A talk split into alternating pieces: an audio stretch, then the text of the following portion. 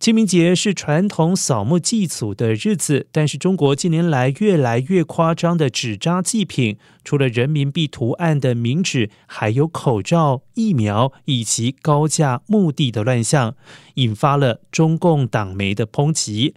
新华社旗下的半月谈五号发文痛批，拿纸扎口罩、疫苗当祭品，是对清明祭拜传统的恶意消费。此外，半月谈文章还提到，高价墓地的乱象，指北京不少的陵园墓地价格超过了人民币二十万以上，有陵园价格年均涨幅达到了百分之二十五以上，使得很多人难以负担。而部分的公共墓园更是盲目的开发高档豪华墓穴，让问题更加的严峻。